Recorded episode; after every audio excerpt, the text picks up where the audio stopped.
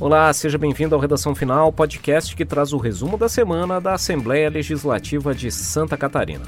Nós estamos toda semana com um programa novo nas principais plataformas de áudio e também no site do Parlamento Catarinense. Eu sou João Guedes, repórter da Rádio L, e comigo está a coordenadora da rádio, Suelen Costa. Olá, Suelen. Oi, João. Essa é a edição de número 86 do Redação Final. A gente começa falando da derrubada de vetos ao repasse de verbas estaduais para obras em rodovias federais em Santa Catarina. No segundo bloco, a aprovação de iniciativas de auxílio a micro e pequenos empresários prejudicados pela pandemia. Na terceira parte do programa, os projetos para ampliar a transparência no processo de vacinação contra a Covid-19. Vamos em frente.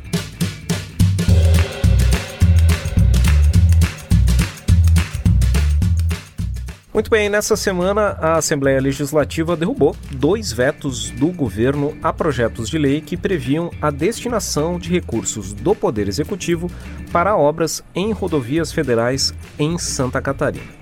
Essa iniciativa já havia sido aprovada pelo parlamento no mês de abril, mas os dois projetos de lei acabaram sendo vetados no início do mês de maio.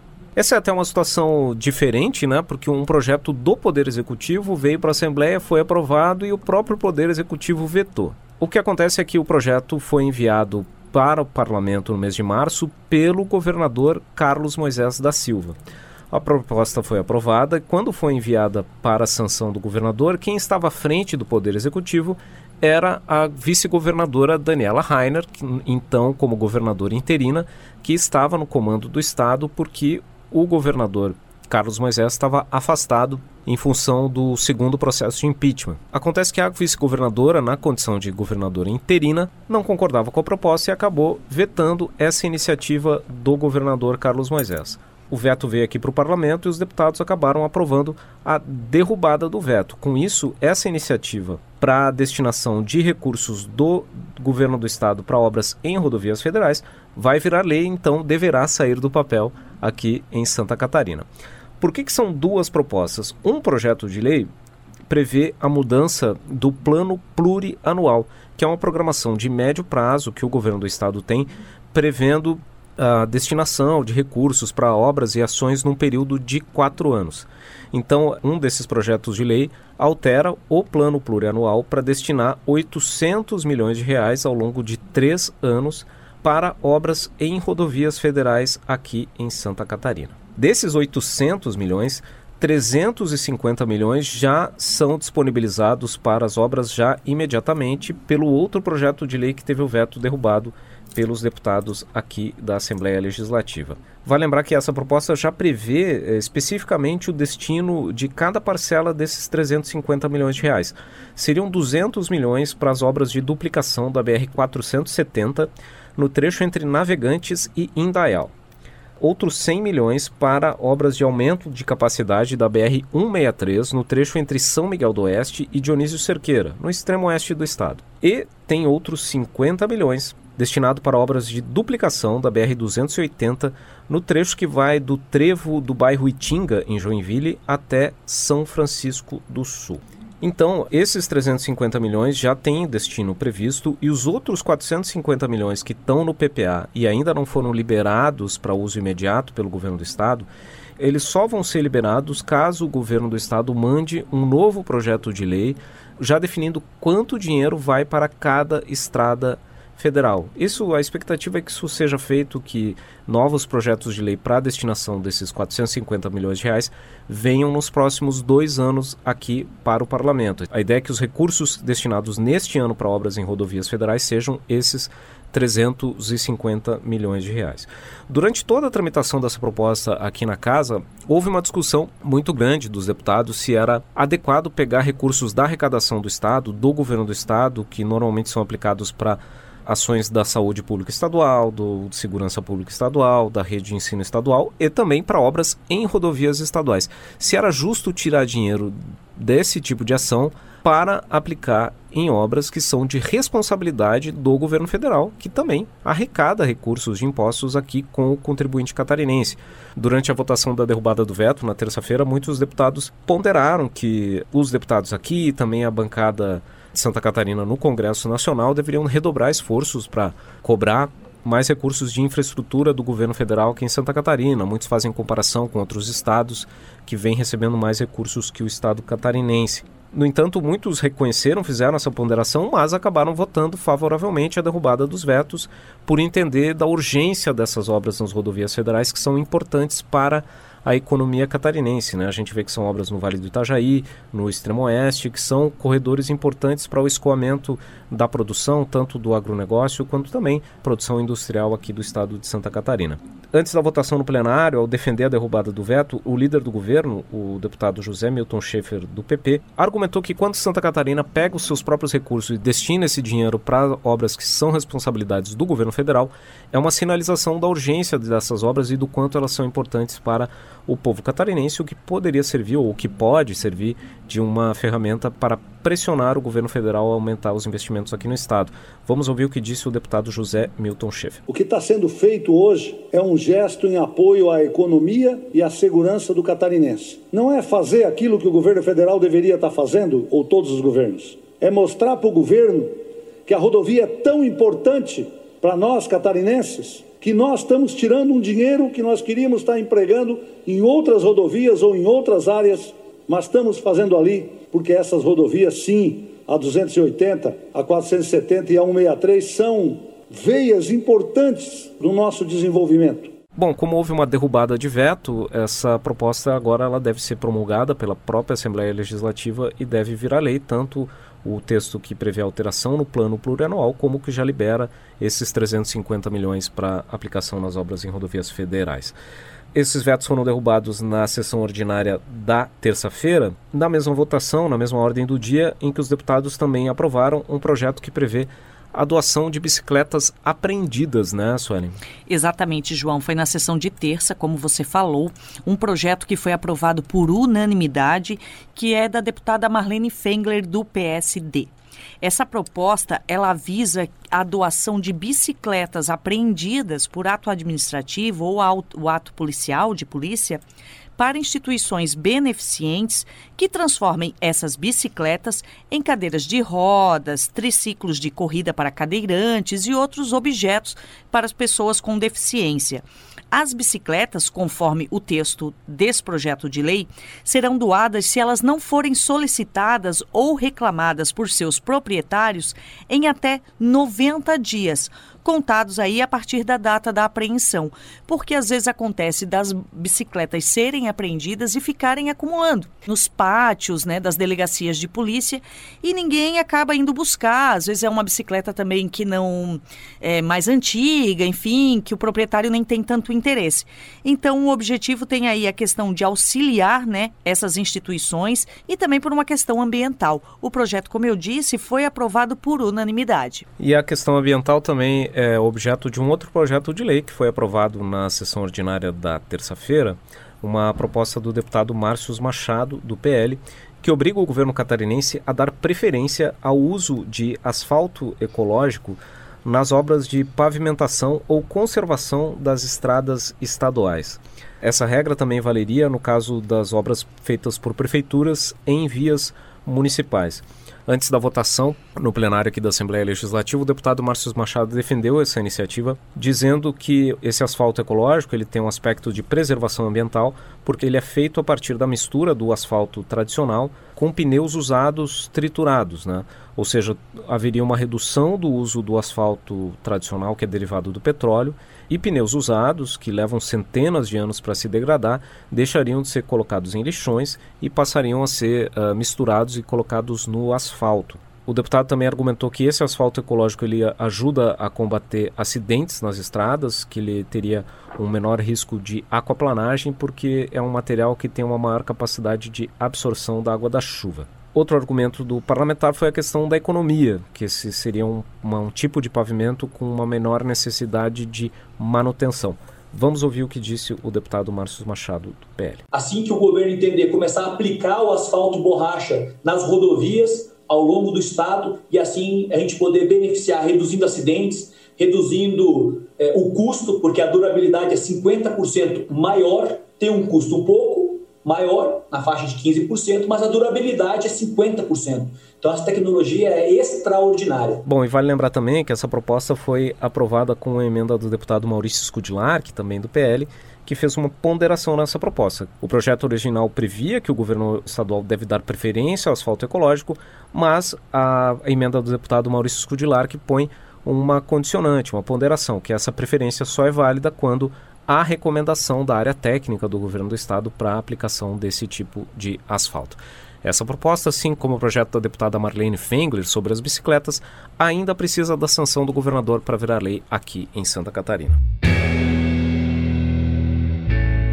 E o primeiro bloco do Redação Final fica por aqui. Na segunda parte do programa, a gente fala sobre a aprovação da medida provisória que prevê o auxílio emergencial aos empreendedores de Santa Catarina. Thank you.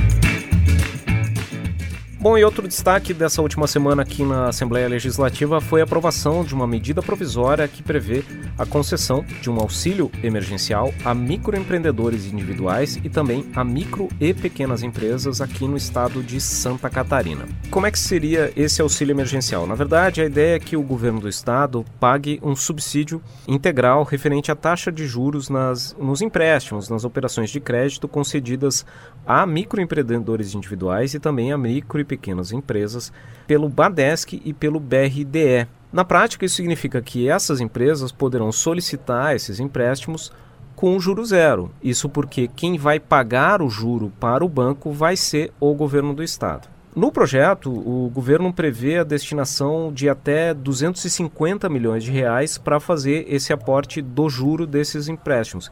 E ao todo, a ideia é que essas linhas de crédito totalizem um bilhão e meio de reais que poderão ser emprestadas a esses empreendedores. Vale lembrar que os microempreendedores individuais poderão solicitar até 10 mil reais de empréstimo e as micro e pequenas empresas poderão fazer pedidos de até 100 mil reais. Essas operações de financiamento, elas prevêem 12 meses de carência para o início do pagamento e a possibilidade de parcelamento do valor em até 36 vezes. E em contrapartida, os empresários beneficiados deverão manter os atuais níveis de emprego pelo menos durante o período de carência, o período até o início do pagamento da quitação desse empréstimo. Essa medida ela foi apresentada pelo governo do estado como uma medida provisória e agora foi aprovada aqui pelo parlamento com o objetivo de socorrer as muitas micro e pequenas empresas e também os microempreendedores individuais que foram prejudicados pela pandemia do novo coronavírus. Muitos setores, a gente tem muitos restaurantes, e a gente tem justamente muitos restaurantes que são micro e pequenas empresas, né? Pessoal do turismo, transportes, né, João, que foram afetados aí com a pandemia, né? Sim, a gente tem aqui principalmente no litoral catarinense, né, muita gente que tem o seu ganha-pão, tem a sua renda mensal vinculada a essas atividades, né? Ou muitos empresários que têm empregados, vêm uh, fazendo um esforço aí para não demitir, para manter o pagamento dos funcionários no momento em que o faturamento, em que a renda caiu muito devido às medidas de distanciamento social que também acabam sendo necessárias para combater uma disseminação mais rápida, superlotação dos hospitais, toda essa questão que a gente já conhece há bastante tempo, né? Estamos há mais de ano vivendo uh, nessa pandemia do novo coronavírus.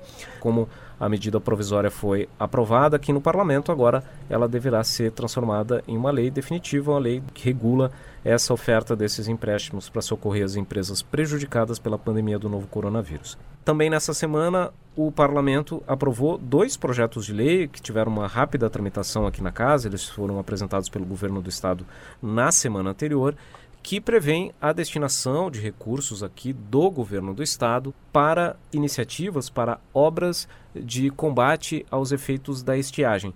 O que prevêem esses projetos, Suelen?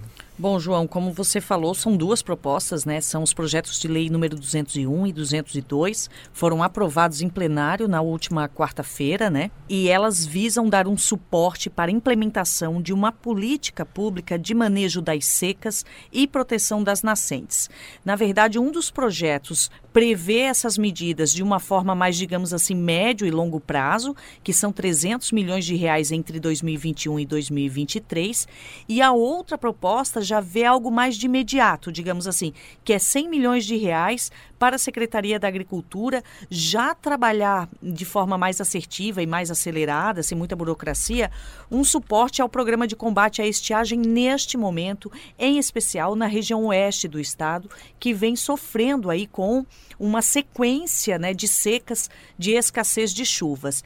Eu lembro que essas duas propostas foram construídas pelo governo do estado a partir de uma reivindicação da bancada do Oeste do Parlamento Catarinense. A bancada do Oeste, para quem está ouvindo entender, ela é formada por deputados que representam a região meio-oeste e oeste catarinense. Eles tiveram reunião com o governador do estado e reivindicaram algo que fosse construído de forma mais acelerada e que chegasse lá, né, no pequeno agricultor, no pequeno pecuarista, enfim, que chegasse na propriedade rural de forma mais rápida. Então foi encaminhado, como o João falou, foi a, tramitou na casa de uma forma mais rápida, justamente para garantir que esse dinheiro, esses 100 milhões no primeiro momento, chegue logo na mão desses proprietários e os 300 milhões que serão administrados entre 21 e 23 para garantir esses programas, né, de proteção de nascentes, o manejo das secas, é, a questão dos poços artesianos, enfim, construir políticas para que no futuro essas pessoas, enfim, o nosso agronegócio, as famílias, né, as pequenas famílias agricultoras não sofram tanto com a escassez das chuvas. É, vale observar que esses 100 milhões que estão sendo liberados agora num dos projetos de lei estão dentro dos 300 milhões que estão previstos entre 21 e 23. A ideia do governo catarinense é que sejam aplicados 100 milhões a cada ano, em 21, em 22 e 23, totalizando os 300 milhões, e em cada ano esses recursos devem ser divididos, com 70 milhões destinados para a construção de cisternas e 30 milhões destinados para iniciativas voltadas para a conservação de fontes e de nascentes de água aqui em Santa Catarina. Durante a análise dessa proposta na Comissão de Finanças, o relator dessas iniciativas, que era o deputado Marcos Vieira, do PSDB, que também é da bancada do Oeste, ele destacou que esse tipo de medida é diferente de um caminhão-pipa, porque são à medida que se constroem cisternas para armazenar água e à medida que se fazem ações para melhorar a qualidade das fontes das nascentes de água, são ações permanentes que devem ajudar as propriedades rurais a enfrentar de melhor maneira estiagens que venham a ocorrer aqui em Santa Catarina nos próximos anos. Vamos ouvir o que disse em relação a isso o deputado Marcos Vieira, do PSDB. Esses recursos não serão destinados para o emergencial. É a implantação de um programa para resolver, em definitivo, a questão da estiagem. Ele é autorizado para fazer a implantação de cisternas e açudes. Não é para pagamento de caminhão-pipa. Bom, essas duas propostas foram aprovadas em plenário, seguem para a sanção do governador. A expectativa é que devem ser sancionadas à medida que são iniciativas que foram apresentadas pelo próprio Poder Executivo aqui na Assembleia Legislativa. Essas duas propostas que foram aprovadas em plenário, elas também passaram nessa semana pela Comissão de Finanças do Parlamento. E um destaque, um outro destaque da Comissão de Finanças foi um projeto do deputado Jair Mioto, do PSC, que cria uma limitação para concessão de empréstimos consignados para aposentados do INSS. Esse projeto de lei ele proíbe que as instituições financeiras e também as sociedades de arrendamento mercantil concedam esse tipo de empréstimo sem contrato ou sem um consentimento prévio desses beneficiários do INSS. Ah, o objetivo da proposta é, é, evitar que haja aquela contratação por telefone, que muitas vezes um idoso Aquele recebe. crédito facilitado, é, né, João? Exatamente. Que a pessoa fala por telefone, às Isso. vezes de forma pouco orientada, enfim, é, acaba aceitando algo que, na verdade, ela nem entendeu bem, né? É, exatamente. muitas vezes aquele idoso, que é o beneficiário do INSS, recebe uma ligação telemarketing do, da instituição financeira com uma oferta, condições de taxas de juro que são supostamente atraentes, muitas vezes ele nem entende exatamente as consequências daquela operação é, de crédito, acaba tendo a sua renda comprometida. Então, para dar uma maior segurança para esses idosos, esse projeto de lei cria essa limitação. Ele proíbe que esse tipo de financiamento seja contratado sem um, um contrato, sem um termo que deixe mais claro as condições dessa operação. O projeto também prevê uma multa de 50 salários mínimos, que pode ser dobrada em caso de reincidência pelas instituições financeiras. Essa proposta passou na Comissão de Finanças, ela ainda precisa passar pela Comissão de Economia antes de seguir para o plenário da Assembleia Legislativa. E esse foi o segundo bloco do Redação Final. Na terceira parte do programa, a gente fala das iniciativas que buscam dar mais transparência ao processo de vacinação contra a Covid-19 no estado de Santa Catarina.